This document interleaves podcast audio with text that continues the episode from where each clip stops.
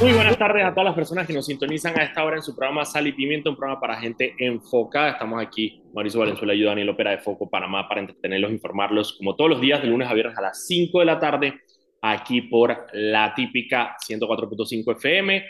Recuerda que pueden seguirnos en arroba Foco Panamá en Instagram, Twitter, Facebook y TikTok. Y también pueden seguir todas las noticias del día en focopanamá.com. Este programa se transmite en vivo por el canal de YouTube de Foco Panamá, que hay guardado para que lo puedan ver cuando quieran. Y también se, eh, se guarda en Spotify como podcast para que lo puedan ver desde, eh, como lo pueden escuchar como podcast. Mauricio, ¿tú tienes el, tú tienes tu teléfono logueado con Foco Panamá o no? Puedo hacerlo. Loguea, mira para ver, a ver si te puedo mandar un, un vaina. A ver, te voy a mandar primero un mensaje de texto para ver si te llega. Que termina 8.4, ¿no? Está diciendo mi número al aire. Nada más dije que termina en 8.4, eso fue todo lo que dije. Ay, Dije termina en 8.4, eso es todo lo que dije. Ajá, sí, sí, termina. Ok. ¿Tú ¿Está viendo, cachete? ¿Te está viendo? Está viendo esa indecencia, cachete. El man quiere poner más allá que Martinelli y empiece a, a mandar stickers a mi teléfono personal. Una vez, una, vez, una vez nosotros le mandamos un mensaje de texto a No, Martín. No, no, no, no, para que sepan, ah, yo he hecho un cuento y esto hay pruebas que en algún momento publicaré. Yo tuve una guerra de stickers con Ricardo Martinelli por WhatsApp. Ajá, Eso una- pasó, para que sepan. Fueron sticker tras sticker y tengo que decir que Ricardo Martinelli tiene buenos stickers. Nos empezamos a mandar stickers. De esto hace como más de dos años.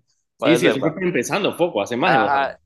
Ajá. Sacamos algo de él y el man me, me escribió, me mandó un WhatsApp cabreado y yo, le, y yo me acuerdo que todo empezó porque me escribió un WhatsApp cabreado él y yo le mandé un mensaje, un sticker de que, ay, Florecita, te ofendí. Y el man me empezó a responder stickers y yo le mandaba, yo le mandaba, yo le mandaba, yo le mandaba, yo le mandaba. Y así nos fuimos como por una hora. Ya me acordé, ya me acordé, ya me acordé.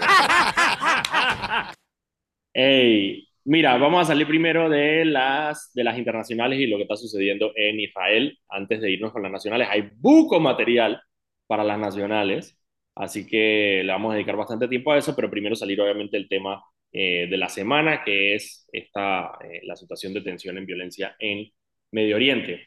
¿Qué está sucediendo y qué es lo más relevante? Uno, el gobierno de Benjamin Netanyahu, que es el primer ministro de Israel, esta armó, logró armar un, básicamente un gabinete de guerra con el líder de la oposición y los altos mandos eh, militares.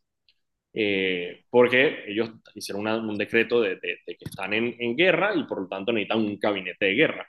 Y ese gabinete de guerra eh, lo que hace es que da para que para que la gente, para que, para dos cosas. Uno, que las decisiones que se tomen tengan consenso, y una de las cosas que tengo que decir que me quedó clarísimo eh, hablando con, con líderes de la oposición de Israel, es que a la hora de hablar de los temas de seguridad nacional de Israel, todo el mundo está de acuerdo. Oposición y gobierno, eso ahí no hay, no hay, no hay tutía. Entonces, simplemente para acordar de que esas decisiones se tomen en consenso. Y dos, también como un compromiso de que mientras estén en este estado de guerra, no se van a pasar ninguna otra, otra, digamos, alguna otra propuesta de políticas públicas que no tengan que ver con el tema de seguridad. Es decir, Israel en este momento está enfocado enteramente en el tema de, eh, de Hamas. Dos, lo otro que pasó, que fue interesante. Ok, ¿qué hay de cierto? Dani, yo tengo una pregunta. ¿Qué hay de cierto en que Hezbollah empezó, se unió al asunto? Eh... Ah, ah, hubo reportes en la mañana, fueron desmentidos de que Hezbollah habría eh, atacado el norte de, eh, de, de Israel, eh, la ciudad de Haifa, eh, con drones. Esa fue una información que empezó a correr en la mañana, pero luego eh, no, o sea, se dijo que no, que no fue cierto. Sí ha habido cinco muertos en el Líbano, porque sí ha habido eh, enfrentamientos en la frontera entre Israel y el Líbano, pero no necesariamente, digamos, algo armado como tal, sino que, digo, escaramuzas, escaramuzas que pasan en la frontera, que por ejemplo, eh, digamos, y, y, y, y, ha pasado que la gente se pone a tirar piedras o se pone a tirar, bueno, no, o algo más serio, como un mortero, pero no es algo organizado como tal, sino que son células de Hezbollah que simplemente se tiran a locos y empiezan a tratar de atacar a Israel. O sea, no ha habido ningún tipo de invasión por parte de Hezbollah, que es el que opera en el Líbano, hacia eh, Israel. Lo que, la otra cosa que fue bastante, bastante discutida el día de hoy fue ese reporte de que jamás habría decapitado bebés en eh, un kibutz, que es un pueblito, pues básicamente. Porque al principio el reporte fue dado por una periodista que estaba yendo a revisar los kibutz con el ejército israelí. Y eso levantó ciertas sospechas porque dijeron, bueno, ella está con el ejército, ¿cómo podemos corroborar? Pero efectivamente un eh, asesor de Benjamin Netanyahu eh, le confirmó a la cadena CNN que en efecto habían encontrado los cuerpos, em, eh, habían encontrado los cuerpos de 40 niños asesinados y entre ellos habría cuerpos decapitados. lo cual es obviamente horripilante de cualquier manera. Eh, pero eso fue una información que estaba como medio en el aire y ya se, se, se, confirmó, por lo menos la cadena CNN lo, logró confirmar con, con asesores de Benjamin Netanyahu que en efecto había pasado. Lo otro que es interesante es el pronunciamiento de Rusia, porque obviamente la, la, lógica, en, no que la geopolítica sea estática, pero como que había muchos comentarios sobre qué posición iba a tomar Rusia.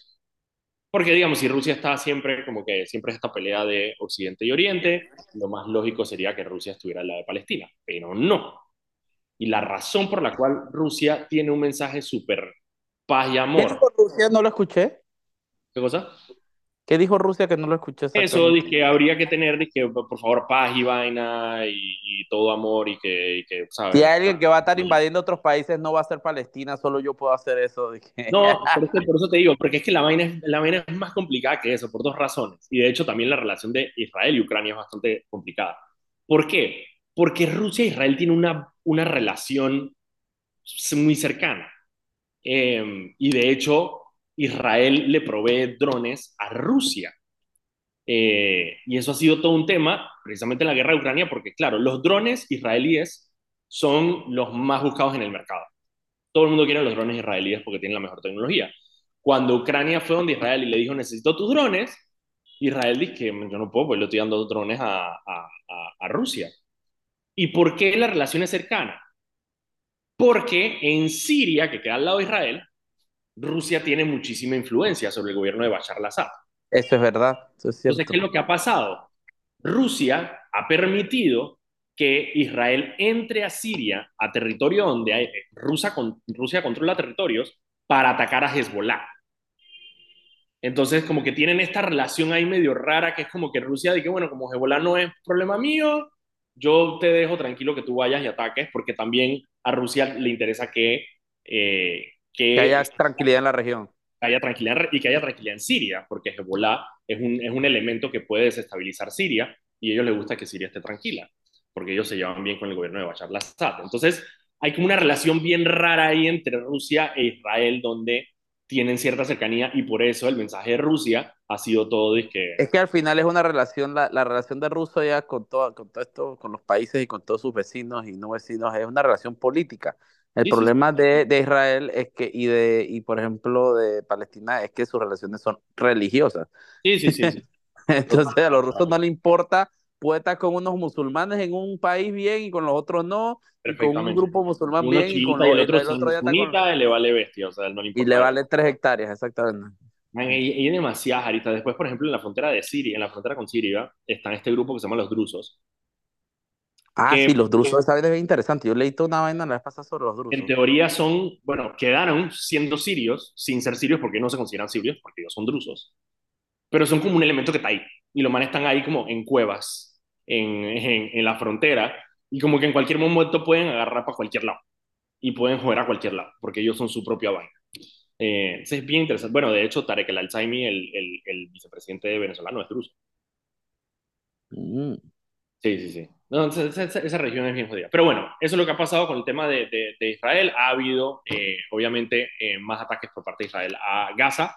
Se abrió Egipto, abrió, eh, recordemos que yo les dije que Siria, Gaza tiene una frontera con Egipto.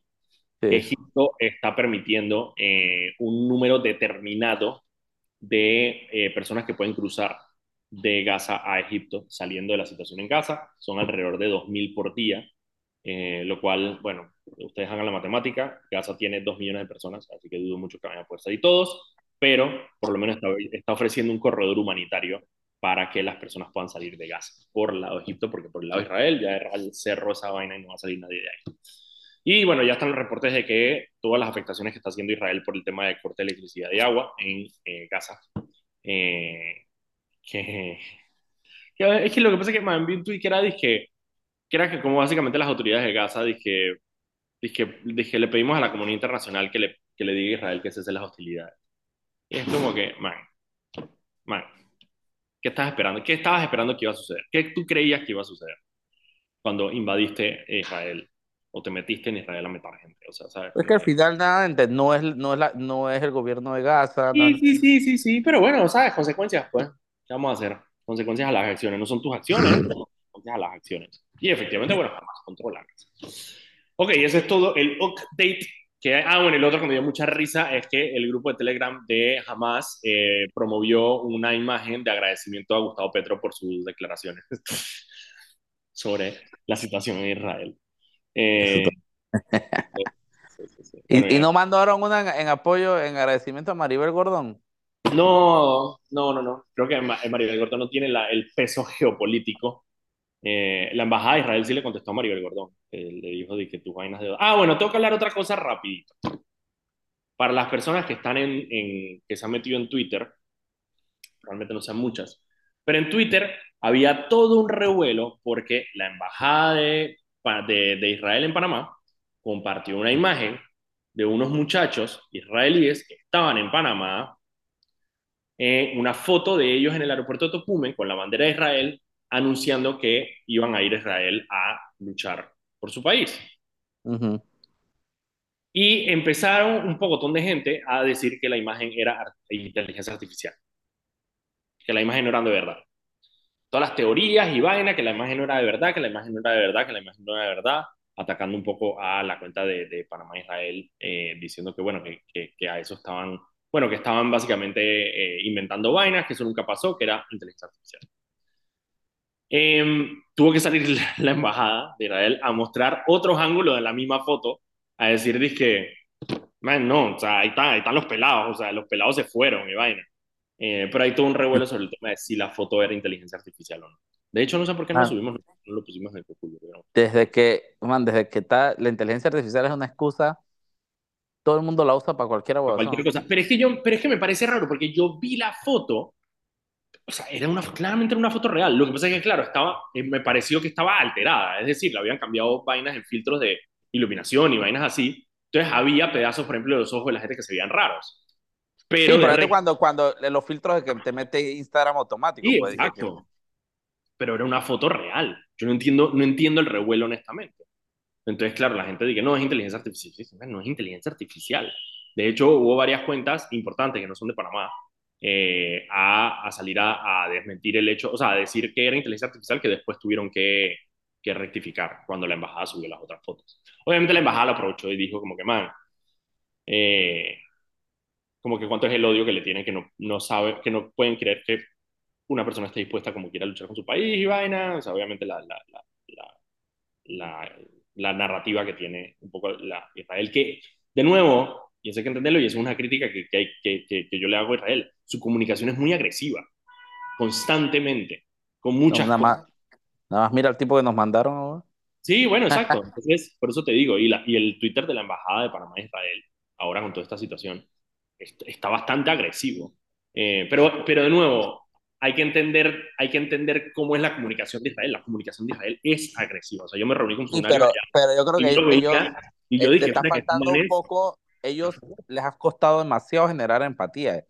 Y es una locura. Es una locura porque porque justamente tienen a gente muy agresiva y, y ellos pueden, en, Israel les sirve ese, esa, ese mensaje y como Israel les sirve dentro de su país y todo, porque ellos viven en estado de constante guerra, pues entonces cuando tú vives en estado de constante guerra es muy fácil manipular gente, etcétera. Pero aquí en Panamá no vivimos en estado de constante guerra. No sirve esa entonces tú no me puedes venir a hablar de que, bájale tres, compa, bájale tres, vale. Exacto, digo, vale, vale, vale, tranquilo, papá, aquí, no, aquí estamos, estamos en, en paz.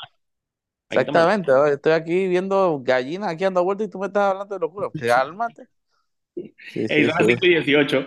Vámonos un cambio rapidito y ya regresamos con más de sal y pimienta aquí en La Típica. Y estamos de vuelta con Sal y Pimienta, un programa para la gente enfocada. No tengo idea dónde está Daniel, pero aquí estoy yo. Eh, recuerden que nos pueden seguir en nuestras redes sociales, arroba Foco Panamá en Instagram, en X, Antes con- Yo me rehuso a decir X. X. Yo me rehuso a decir X. X. En antes conocido como Twitter, En Twitter. Eh, punto. en Twitter. Oye, ¿viste el comunicado? Acaba el Tribunal Electoral Ah, va, va, va, va. roboteando a Ricardo Martinelli diciéndole, ¡cállate, payaso! ¿Qué? Chu- pasa. Ey, mira, vamos, vamos con eso, pues. Vamos Dale. con eso. La noticia, la noticia del día. Le- Léete el, léete el, el comunicado. Marta Martinelli, no, primero porque primero quiero setearlo, quiero setear el comunicado. Primero. Marta Martinelli renunció a su candidatura como vicepresidenta. Ustedes recuerdan, ustedes, ustedes recuerdan todo el escándalo y toda la vaina, eh, ¿cómo se llama? Todo el escándalo y toda la bulla que había hecho eh, Marta y Ricardo porque, porque supuestamente no los iban a dejar correr, bla, bla. Todo el escándalo, llevaron un poco de gente a pagar al tribunal electoral a hacer el escándalo, etcétera. Y al final, ¿para la qué? misma gente, la misma gente que fue el sábado con Che. Ajá. Ajá. Al final, ¿para qué? Para que los deja, le, le aceptaran sus papeles y dos, tres días después y que no, no, los Ya, no, ya no quiero, no, ya no quiero, ya no me da la gana, ya no me da la gana. Mira, no sabemos exactamente, hubo una carta donde ellos esbozaron su, su, su, sus razones. Nadie ha salido a hablar, solamente una persona. Vamos a escuchar las razones que dan a lo interno de RM, de la boca de la diputada Mayín Correa, para ver por qué renunció Marta, qué es lo que ellos dicen, y después lo vamos a contrastar con lo que dice la nota del Tribunal Electoral. Cachete, tírate a Mayín en contra de todo lo que yo creo en la vida, tírate a Mayín. Es importante que el país conozca que la renuncia de doña Marta de Martinelli a su candidatura a la vicepresidencia se da porque se infiltró un infame complot para inhabilitar a la nómina que preside Ricardo Martinelli, cuyo cerebro malévolo es el magistrado Eduardo Valdés Escoferi.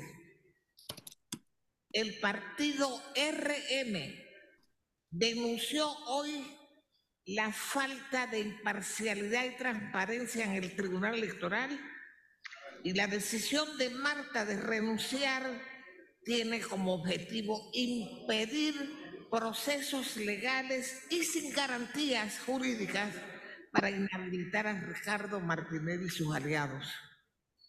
Ojo panameño, el magistrado Valdés busca perpetuarse 10 años más en el cargo a través de favores y componendas. Recuerden el grito. Sí, Ya, hasta ahí, ya, ya, ya, ya entendieron más o menos por dónde va la vaina. Ujú. Eh, vamos a seguir escuchándola. Pero básicamente eso, que hay un complot en el Tribunal Electoral para impedir la candidatura de Marta Linares Martinelli. Eso fue lo que ella dijo, le echan la culpa a Valdés Escoferi, eh, pero básicamente esa es la razón que ellos dan. Hay un complot al interno del Tribunal Electoral. ¿Qué pasó? El Tribunal Electoral sacó una carta, un comunicado, donde dice lo siguiente, con relación a la renuncia de la señora Marta Linares de Martinelli, el Tribunal Electoral reitera, voy a saltarme más o menos algunas partes, reitera su compromiso con la democracia, la rendición de cuentas, transparencia, ta, ta, ta. Por lo tanto, rechaza enérgicamente los planteamientos absurdos e infundados esbozados en la nota de renuncia y aclara lo siguiente. Uno, el pasado 10 de octubre, en horas de la tarde, la Dirección de Organización Electoral recibió la nota con la renuncia y procedió a emitir una resolución en la que acepta la declinación de la señora Linares Martinelli a su postulación. La postulación de la candidata Linares Martinelli fue admitida diligentemente por la Dirección Nacional de eh, Organización Electoral el 4 de octubre del 2023, publicada en el boletín electoral el 5 de octubre. Al no presentarse impugnaciones, dicha postulación quedó en firme a lo interno del partido RM el día 8 de octubre. Es decir, que el hecho de que ellos digan que se las iban a impugnar, el Tribunal Electoral te está diciendo no impugnaciones, esa vaina quedó en firme. El Tribunal Electoral, tres, el Tribunal Electoral ha estado cubriendo al partido RM el costo de los eventos partidarios en igualdad de condiciones a los otros colectivos políticos y ha cooperado como facilitador de los trámites respectivos. Igualmente, el evento anunciado para el próximo sábado 14 para reemplazar la candidatura de la vicepresidenta será financiado por el Tribunal Electoral. acorde al mandato de la ley. O sea, el Tribunal Electoral está diciendo cosas. Uno, no entiendo qué estás hablando si esa vaina nadie la impugnó y había quedado en firme. Pero dos, ¿de qué carajo te estás quejando si yo te estoy pagando la vaina ahora que vas a reemplazar a tu candidata a vicepresidenta? Porque ni siquiera lo tiene que pagar RM, lo pagamos todos nosotros. Todo este Entonces, ¿Y esta nueva, y esta, esta nuevo evento cuándo sería? El sábado. ¿Y ese es el último día que tiene? Ese es el, no, ellos tienen hasta el 30 en teoría. Ah, ok. Hasta el 31. O sea que probablemente vaya a haber otro evento más adelante que también vamos a pagar nosotros. Entonces, cada vez que Ricardo Martínez se le da la gana de cambiar a su vicepresidente, vamos a tener que pagar nosotros los costos de su evento político. Su vaina, su actualización, su tarima, su guasón, para que el man, porque no quiere, pues, porque Marta se levantó y dijo, no quiere. Bueno, no sabemos qué fue lo que pasó verdaderamente. Pero seguimos pagando la vaina y tras eso va y le pega al tribunal electoral. Y el tribunal electoral lo que está diciendo es, cállate la jeta, que aparte de que te estoy ayudando y te estoy financiando tu vaina, tu postulación quedó en firme. Entonces, ¿cuál es tu excusa? Pero como todo es así, todo es así, todo es un red, una vaina, pone a las instituciones al límite, a pelear, todo es así. Es que yo, yo veo algo raro pasando. Yo, yo veo esto, sinceramente yo veo esto como una derrota. Una, eh, él se vio arrinconado eh, porque recordé, man, algo serio, algo es claro. Si, si ellos oficializan la postulación de Marta como vicepresidenta y de Ricardo Martinelli como presidente, y más adelante impugnan a Marta y la impugnación procede y más adelante Martinelli es ratificado como lavador de dinero, que es lo muy, muy, muy, muy probable que pase, RM se quedaría sin candidato. Claro, eso es lo preocupante. Literal. El, el RM aparecería en la papeleta y Ricardo Martinelli y Marta y ninguno de los dos serían candidatos reales. Entonces, no, no hay nada que hacer. Entonces yo me imagino que se está, él está viéndose cada vez más arrinconado y tomó esta decisión de corredera, de, de, de, de, ya para allá, pues, y que, o sea, que no, no, no, no vamos a...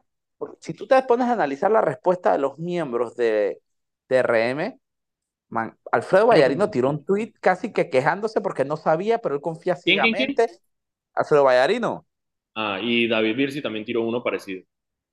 Y dije, dije confío ciegamente, o sea que yo dije, ah, eso está muy, muy raro. A mí me late que los manes están eh, literalmente se aculillaron. Erráticos, erráticos y no tienen opciones. nadie les quiere aceptar eso porque eso a los gringos de enemigos. Claro. Esa es la, la de ese, el otro, el problema, y mira, y ahí es donde a mí me entra la vena democrática. El, RM no se puede quedar sin candidato eh, para las elecciones. Eh, es un partido creado al base a la delincuencia, al robo y no sé qué. Así que no me vengas con las pendejadas y que todos los partidos necesitan representación. Son delincuentes, narcotraficantes, lavadores de dinero y corruptos. No merecen un espacio en la papeleta. No lo merecen. deja la locura. ¿Qué carajo vas a decir? 250 mil personas que creen que la maliantería está bien. Ni modo y son 250 mil personas que... Pero por su propia maliantería se quedan sin candidato. Nadie los está sacando de la vaina. Que pongan, otro, que pongan otro candidato, que pongan a Mulino. Sí, pero los tiempos son los tiempos, tú no tienes que tener ningún trato especial. No, no, no, ellos tienen que llenar su papeleta antes del 31 de octubre. Por eso te estoy diciendo, si, si ellos la llenan con alguien que está condenado, condenado, porque está condenado, Ricardo Martínez, y entonces, y la, y la, y la, y la, y la condena queda en firme, Hermano. No, por eso te digo, no están testeando. Lo bueno es que Martinelli, dentro de lo que cabe, está testeando el, sistema, pero no lo suficiente. No se quiere arriesgar tampoco a testear el sistema. Eh, lo suficiente, porque si verdaderamente él quisiera poner el sistema a prueba, deja las dos postulaciones y para adelante, y que me inhabiliten. Pero Martinelli no, es lo que él quiere, porque no es pendejo. Él lo que quiere llegar a la presidencia, ya sea él o como él ha dicho, yo o el que yo ponga, que eso es lo que él cree. El martinista ciegamente convencido de que no importa quién esté en la papeleta con tal de que él le dé el apoyo, esa persona va a ser el, próximo presidente de la República o la próxima presidenta de la República. Yo tengo mis dudas sobre si eso es una realidad. Qué locura. Bastantes dudas tengo, pero él está convencidísimo de que eso es así. Pero por eso entiendo yo, no puedes quitarle la franquicia completa a un partido entero. El partido entero, y bueno, no sé si, no sé si es desesperación, yo creo que es desesperación de Ricardo Martinelli. Yo creo que eso es una derrota de Ricardo Martinelli, el hecho de no poder poner a su esposa. Es una de las pocas personas que yo creo que él confía increíblemente. No sé si confía o tiene un acuerdo de alguna manera, un pacto de no agresión ahí, pero que puede entender que no le va a hacer, eh, no se le va a voltear. Porque claro, esa es la paranoia que tiene Ricardo Martinelli, que es la paranoia de todos los mafiosos. Todos los mafiosos, la primera paranoia que tienen es que la gente se les voltee. No que los maten, no que, no. La paranoia más grande que tiene un mafioso es el tema de la lealtad y el tema de quién sí, va a sacar, quién se les va a Al final empiezan a ver fantasmas en todas las esquinas y se los lleva a Cartanga. Es correcto, y eso es parte del problema de, de, de, los mafiosos. Entonces, Ricardo Martinelli confía en Marta Martinelli. ¿Por qué? Sepa usted la razón, yo tengo mis teorías, que es por los hijos, eh, pero no sé, no sé. Eh, pero Marta Martinelli es casi que la única opción que, que él tenía. Ahora falta ver quién se le mide. Por ejemplo, a Zulay Rodríguez le preguntó el, el diario Metro Libre, le preguntó a Zulay Rodríguez. Y Zulay Rodríguez dijo, no, yo soy alcaldesa, yo no voy a ser la vicepresidenta. No es tan fácil. No es fácil conseguir a alguien que se tira al agua con él. Pero claro, Martinelli no tiene nada que perder. Martinelli está condenado, tiene setenta y pico de años, está condenado, sus hijos fueron condenados, sus negocios probablemente no vayan a sobrevivir con él al mando por mucho tiempo, eh, por las implicaciones internacionales que pueda tener. Eh, él no tiene mucho que perder, pero son la misma situación que tienen otras personas alrededor de él. De a vivir, si por ejemplo digo, el pelado está joven, tiene una cadena de supermercado, él va a decir, espérate, yo me voy a tirar agua. ¿Por quién? ¿Por este man? Negativo. Lo mismo puede pasar con un Mayer Mirachi, por ejemplo. Lo mismo puede pasar con un, no sé, bueno, José Raúl Molino tampoco, no sé, él tiene su firma de abogado y eso, pero no es cualquiera que se le va a medir a tirarse al agua con Ricardo Martinelli. No es cualquiera. Y parece que no está siendo tan fácil. Ahora vamos a ver con qué se sale. Termina con un, termina con un, con un Camilo Alain, con un nulo. Ey. Literal, man. ¿Tú has visto, ¿tú has visto los focos que se ve Camilo, Camilo Alain? Ahí atrásito de Gaby siempre se ve como asustado, como... Se me se focó, o sea, está, como, está como todo asustado siempre ahí atrás, como, como, como una sombrita ahí. Yo sí, le fueron buscar alguien un poquito más dinámico, o sea. No, él está teniendo sus reuniones, pero, pero imagínate que tú, dentro de lo que cabe, digamos, el liderazgo que pueda tener Gaby Carrizo al interno del partido, que tiene su liderazgo dentro del partido. Imagínate que tú, a ti te prometen una reunión con el vicepresidente de la República y candidato del PRD y te mandan a Camilo Aleno. Yo protesto. O sea, yo sí. digo, digo que este relajo. O sea, por lo menos a Carrizo. Ya por si me tengo que conformar con Carrizo, por lo menos mandame a Carrizo, pero no me va a mandar a Camilo Aleno. Son las 5.33. Vamos al cambio. Cuando venimos del cambio todavía hay un poco de política y luego vamos a hablar del tema de la mina porque ya se renegoció el contrato eh, con el Estado. Vamos al cambio y ya regresamos con más de Sal y Pimienta. Programa Sal y Pimienta, un programa para gente enfocada. Mauricio se fue, se perdió para nunca regresar. Estamos aquí en Sal y Pimienta, un programa para gente enfocada. Recuerda que puedes seguirnos a Foco Panamá en Instagram, Twitter, Facebook, TikTok y también puedes seguir todas las noticias del día en focopanamá.com. Este programa se transmite en vivo por el canal de YouTube de Foco Panamá, que hay guardado para que lo cuando quieran.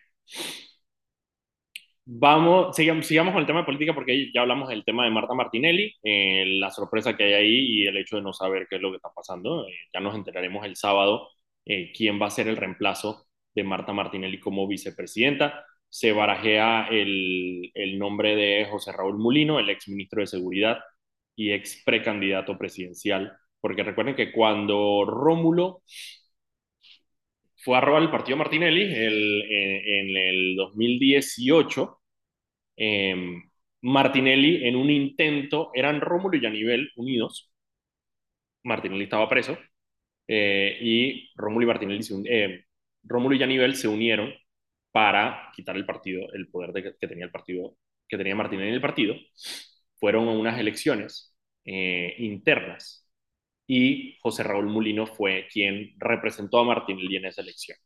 José Raúl Mulino perdió, de la misma manera que, eh, ah, no, ya, y, eh, y bueno, él siempre ha sido leal a Martinelli. No sé qué tanto le sumaría políticamente, al final es un, es un, es un cuadro más de su partido, eh, sin, sin su apellido, que es lo que le aportaba Marta o sea, verdaderamente el valor de Marta serán dos cosas. Uno. Y al final, al final, yo creo que lo importante es, tú no tienes el control sobre una persona así. Él tiene el control sobre Marta, pero con, de otra persona no. Al final, cuando la persona ya está ahí, asume la posición democráticamente electa o electa popularmente, ya tú no lo controlas, eso pasa mucho, que la gente piensa de que no, que ya el- cuando el diputado se sentó, ya ese diputado, ya cuando el vicepresidente se sentó, ya ese vicepresidente, compa, te guste o no. Sí, y Mulino, y Mulino tiene. Ya Yo creo que vimos Martinelli quedó como con PTSD de lo de Varela. Sí, claro, obviamente. Obviamente, y de confiar en una persona así. Es que no es, es que no es fácil. No es fácil confiar en una persona así para un puesto como ese, y sobre todo en la posición en la que está Martinelli, que es un todo o nada. Es decir, o sea, si, él, si a él se le voltea a la persona que él puesta, le ponga en la presidencia, es como si no hubiera hecho nada. Va, lo voltea, lo manda, o sea, no sé, ¿sabes? O sea, tiene que tener una persona que él esté seguro que no lo va a voltear. Y casos como esos hemos visto, mira, en Latinoamérica a tutiplén. Lenin lo hizo con Correa cuando llegó a la presidencia Ujú. del Ecuador. Santos lo hizo con Uribe, y Uribe cuando llegó a la presidencia de, de, de, de Colombia. Eh, ah, última hora, no, ese es cachete diciendo que hay una última hora. Allá la vida, ¿qué pasó que no me he enterado? Nada, nada interesante. No, mentira, la, la Asamblea Nacional aprobó en tercer debate los cambios a el residuo eh, en la ley electoral. Lo habían aprobado ayer en segundo debate. Lo regresaron a segundo debate hoy, eh, pero con 41 votos a favor y 7 votos en contra, el tercer debate eh, se aprobó. No hubo intervenciones, fue simplemente quien vota porque se apruebe, se aprueba y se acabó. Ahora va a pasar a las manos de Nito Cortizo, que como dije ayer, veo pocas posibilidades, sino nulas posibilidades, de que Nito Cortizo no apruebe esto. Nito Cortizo es un man fiel a su partido eh, y fiel a lo que le convenga al partido, y esto le conviene al partido. Así que eso fue la última hora. Gracias, Cachete, por el, por el, por el anuncio. Otra cosa política que me pareció interesante, vamos a escuchar, porque eh, hace rato que no, no, no, no, sabía, no, no teníamos noticias de esto, pero hoy Juan Diego Vázquez, el diputado Juan Diego Vázquez, dio declaraciones. Mamá, mamá, mamá, eso está muy bueno, eso está muy bueno. El hombre Nacho Gisana, tremendo garnatón. Ahí lo tengo, ahí lo tengo. Vamos a escuchar. No, a... y, y, y una cosa es lo que vas a escuchar y otra cosa es cuando tú veas. Juan Diego se ha dedicado a responderle a todo el que comenta al respecto en Twitter y el man está que desbocado en Twitter respondiéndole a la gente y poco. Este es Juan Diego Vázquez, una pregunta que se le hizo sobre si la alianza con Vamos significa que van a apoyar a Ricardo Lombana para presidente. Escuchemos a Juan Diego Vázquez. No, mire, nosotros hicimos algo muy claramente. Nosotros no estábamos ahí para apoyar ninguna candidatura presidencial. Lo que estábamos buscando ahí es sumar los apoyos de todas las fuerzas políticas posibles para que nuestros candidatos tengan las mejores condiciones para participar como independientes en sus elecciones a cargo de diputado, alcalde y representante. Si el partido Otro Camino decidió no postular, como estamos buscando que otros partidos tampoco postulen, es una decisión que vemos con buenos ojos, pero no es una alianza a nivel presidencial. Chuchi, todo se derrumbó. Así que con dentro de Ricardo Lombana, dentro de Ricardo. Lombana. de que el acuerdo con Vamos de alguna manera implique que van a apoyar a Ricardo Lombana para presidente. Ahí el argumento de algunas personas que he visto de otro camino es que eh, dicen como que, bueno, ya vendrá el momento en que Juan Diego se, se sumará a las filas de Ricardo Lombana. Yo veo una negativa bastante clara al respecto. Es que Puede una cosa es si, no. mira, Juan Diego podría ignorar el tema. Juan Diego podría hacerse loco con el tema de respaldar a Lombana. Pero Juan Diego ha sido enérgico en Sí. múltiples ocasiones en televisión nacional. Cada vez que tiene la oportunidad de decir no respaldo a Lombana, ¿me entiendes? Y yo creo que Lo veo bastante, eh, neg- bastante para Ricardo. Alberto Lombana, amiga, date cuenta. Lo que pasa es que no sé, ay, no sé, no sé, no sé porque no estoy seguro y lo analizamos ese día también. De, de, de, en todas estas acciones políticas tú tienes que o sea, entender que toda acción política entre dos personas o entre dos entes políticos es una negociación y una, y una eh, es una negociación donde alguien gana, alguien pierde, alguien cede. Yo no sé, a ver, Ricardo Lomana está cediendo postulaciones que probablemente igual no tenga, pero digamos que la está cediendo. Eh, por una alianza con Vamos para beneficiarlos a ellos, a que sus candidatos lleguen a la Asamblea Nacional o a los cargos de representante, alcalde, lo que sea. Eh, ¿A cambio de qué? A cambio de hacer una conferencia de prensa con Juan Diego Vázquez y Gabriel Silva, que tienen Pero Juan Diego Vázquez con cara de puñete y que salga corriendo apenas termina la conferencia y no le y que diga diga que no te va a apoyar. Ese es el tema, ¿no? O sea, el tema es, para mí, parte del acuerdo debió haber sido, digo yo, hey, cuando te preguntes si me apoyas, tú di que estás en una alianza y vaina, pero no digas que no. No, me imagino que no fue parte del acuerdo. De por sí el acuerdo fue bastante, bastante apresurado y creo yo que bastante poco planeado, así que no sé si les dio, les dio tiempo de, ¿sabes?, planchar los detalles. Eh, pero bueno, esto sí lo que deja es, sí, para mí deja, deja mal a Ricardo Lomana en su, en su intento de, de lograr una alianza con, con, con Ricardo Lomana, ¿no? Sí, está, Eh, está bien está bien focopcito. Me da, me da penita ajena, es lo que me da. Eh, eso es todo lo que yo tengo en política, Mauricio. No, te- no sé si tienes algo más. No, vámonos al cambio y de vuelta vemos qué más hay por ahí. Ay, mira, Son las 5.45. Vamos acá y ya regresamos con más de sal y pimienta.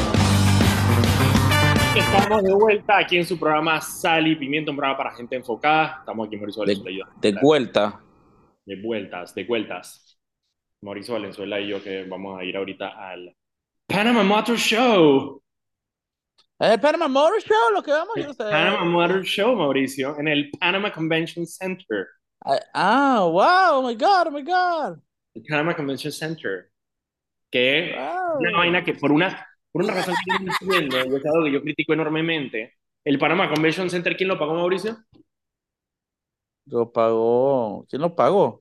Pachito que no, Pechito que está aquí, lo pagamos nosotros, con sobreprecio. Ah, aparte, bueno. que esa fue la vaina que le dieron a... Ah, yo te iba a decir, bueno, sí, yo te- entendido que fue un, es un proyecto gubernamental, pero que está administrando una empresa privada. Ajá, está administrada. Es una de las vainas más, o sea, porque estaba hablando con una, con una persona que, que, que hace eventos, y me dice, el Panama, Convention, el, el Panama Convention Center es de los venues más caros que hay en Panamá. Es absurdamente caro y por todo te cobran. El Estado tiene que pagar cuando alquila el Panama Convention Center. Claro, porque los dio en concesión. Así funciona la concesión, Daniel. Ganamos nosotros, viejo. ¿Qué bestia? ¿Tú crees que Atlapa lo pudimos administrar decentemente? Mira esa porquería cayéndose a pedazos por la humedad. que- El Teatro Balboa, el Teatro Balboa se está cayendo a pedazos. No podemos administrar nada, Daniel. Métetelo en la cabeza. Vives en una jungla. No estoy de acuerdo. Bueno, está bien, pues, pero que no le cobren al Estado cuando haga evento, hermano, porque si Ah, no... bueno, tal vez en la negociación, pero es que, el- Pago es que triple. si el Estado hace un evento, si el Estado hace del un evento, es una fecha que no pueden alquilar y, y es una concesión privada, hermano. Así Hicieron la vaina del funciona. bicentenario. Ay, quiero libre mercado, quiero libre mercado hasta que no quiero libre mercado. Estás igual que Berroa, pues. Quiero libertad de expresión hasta que no la quiero, pues. Hey, te, voy a alargar, espérate, déjame ponerte en el waiting room un momentito. Chao. Ya larga Mauricio porque no lo, voy a, fucking- no lo voy a permitir que me compare con Gerardo Berroa.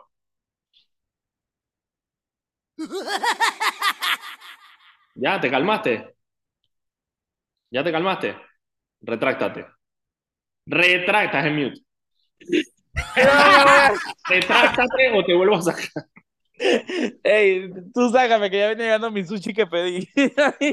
Hey, mira, la otra, la otra noticia que hubo ayer es que el Consejo de Gabinete eh, aprobó la renegociación con el, del contrato con Minera Panamá.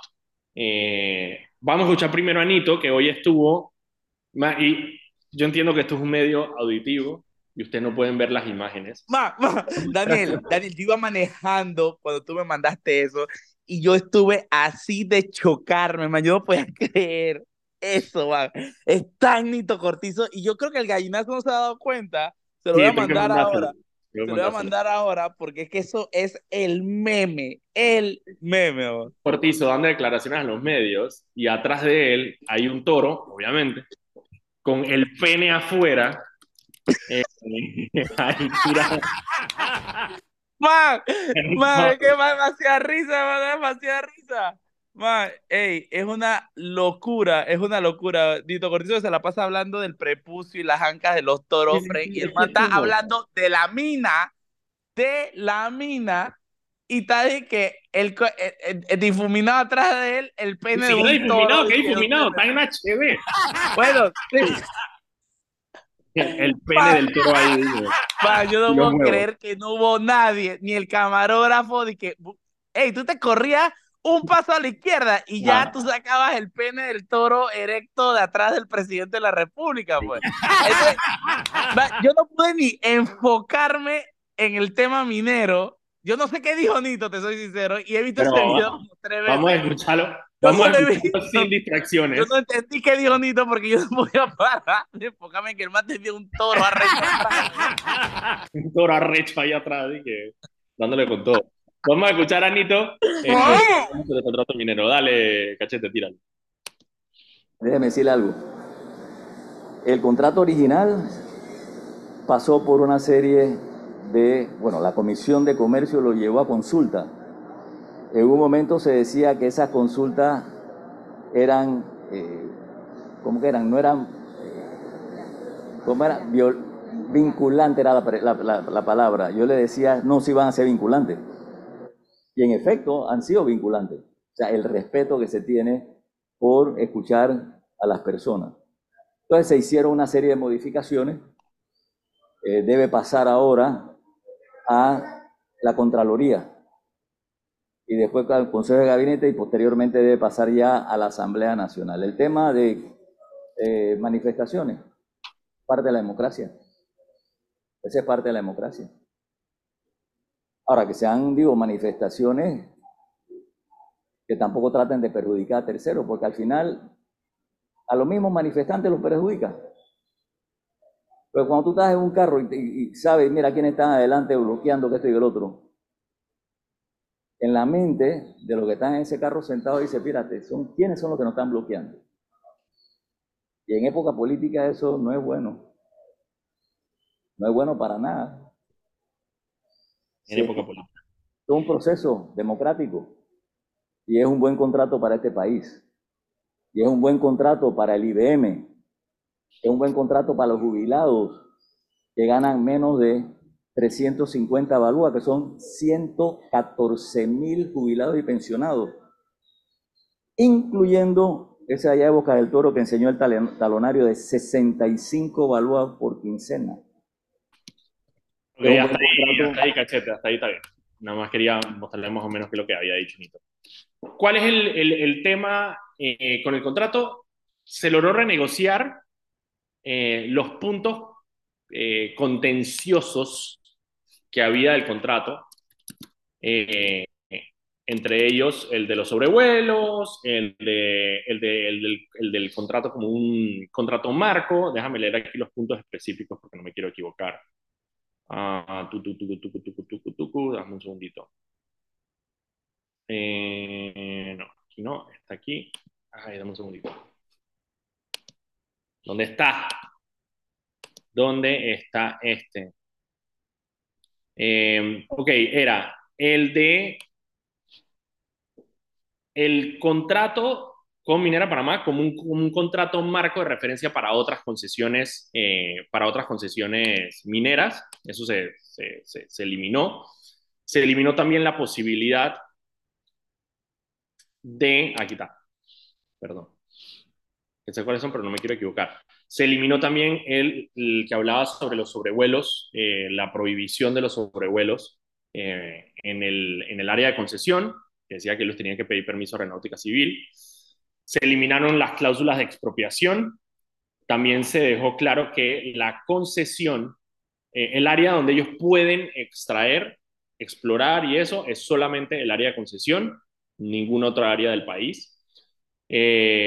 Se, eh, la del tema de la identidad de beneficiarios finales, como la, como la empresa cotiza en bolsa, el contrato lo que decía era que las personas que tuvieran menos del 10% del, del, de la empresa no tenían que ser eh, publicados, porque como cotizan en bolsa, puede ser cualquier persona, pero ahora no sé cómo lo van a hacer, pero básicamente lo van a, a poner, van a quitar eso de la concesión.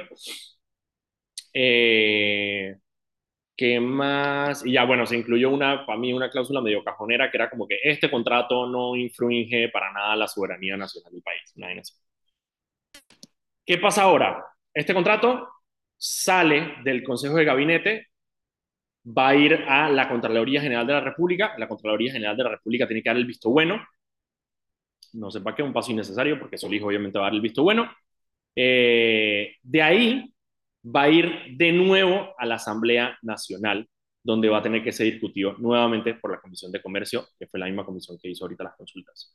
¿Cuál es la expectativa? La expectativa es que ya con esto, eh, que recoge las preocupaciones que dijeron la Asamblea Nacional, la Comisión de Comercio, dependiendo de sus giras, entonces el contrato eh, sea aprobado. ¿Cuál es el tema? El tema es el tiempo. ¿Por qué? Porque la, la Asamblea Nacional tiene sesiones hasta el 31 de octubre. El 31 de octubre entra en receso hasta el 2 de enero. Entonces, si se quiere aprobar este contrato este año, solamente hay dos posibilidades. Una es que se apruebe antes del 31 de octubre, que es... justito antes de Fiestas Patrias. Justo antes de Fiestas Patrias, que es lo que dije ayer. Justo antes de Fiestas Patrias. O la otra posibilidad es que se llame a sesiones extraordinarias. Las sesiones extraordinarias solamente pueden ser llamadas por el Ejecutivo y tienen que ser para temas específicos. ¿Cuál es el problema? Históricamente, las sesiones extraordinarias de la Asamblea Nacional tienen un precio. Los diputados no van de gratis. Tienes que encontrar la manera de persuadirlos de que vayan a las sesiones extraordinarias. Y eso es lo que no sabemos si va a pasar.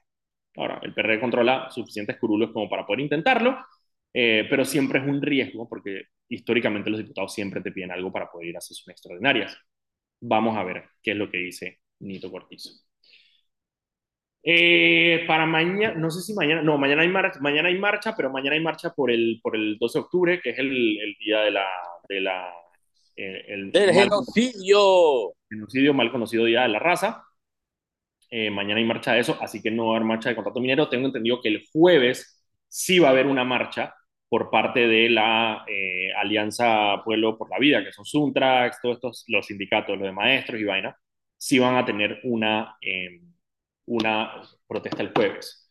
Que va a depender de, también digo yo, de, van a tener la protesta, estoy diciendo que no, pero va a depender también el timing de cuándo la Asamblea Nacional va a presentar esto, eh, cuándo el Ejecutivo va a presentar la Asamblea Nacional, porque eh, o lo presenta el jueves en la mañana, que es cuando tienen sesiones, el viernes la Asamblea no sesiona, entonces tendría que esperar hasta el lunes para poder presentarlo. Y de nuevo, cada día que pasa es un día menos que tiene la Asamblea Nacional o el Ejecutivo para tratar de que la Asamblea Nacional apruebe este contrato antes del 31 de octubre.